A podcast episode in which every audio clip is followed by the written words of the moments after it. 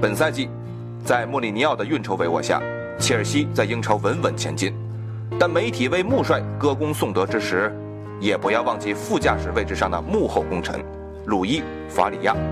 四十岁的葡萄牙汉子，二十岁出头就跟随穆里尼奥，近二十年不离不弃。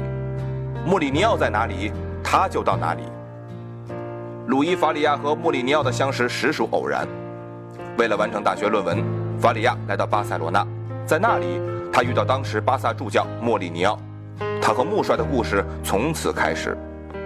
二零零一年四月，莫里尼奥单飞执教葡萄牙球队莱里亚。狂人邀请法里亚作为自己的助理教练和体能教练。从莱里亚到波尔图，再到切尔西、国米、皇马，以及2013年重返切尔西，法里亚跟随莫里尼奥十四年。莫里尼奥给法里亚极高的评价。鲁伊用他的理论武装我的球队，他最理解我的意图，用最高效的方法辅助我。十四年来，法里亚在穆帅身后闯荡，一起拿下葡超、意甲、西甲、英超的联赛冠军，两次欧冠冠军。